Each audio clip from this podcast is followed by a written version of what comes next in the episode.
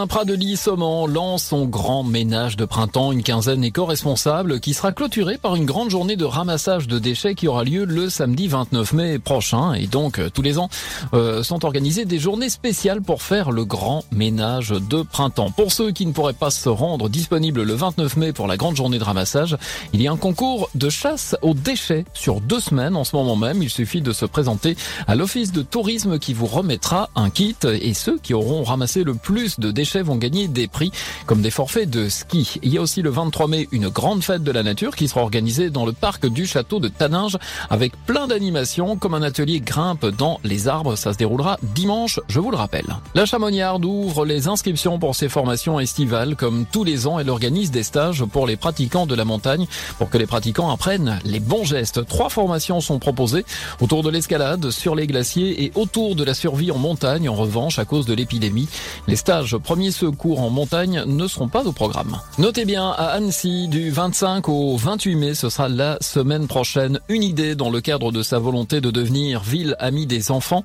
En partenariat avec l'UNICEF, la ville d'Annecy s'investit dans cette initiative Une idée des animations prévues par l'UNICEF qui sont déployées dans différents espaces dédiés aux jeunes, à Annecy, à Cran, Gevrier, à Asseno, à Métais, à Annecy, le Vieux également.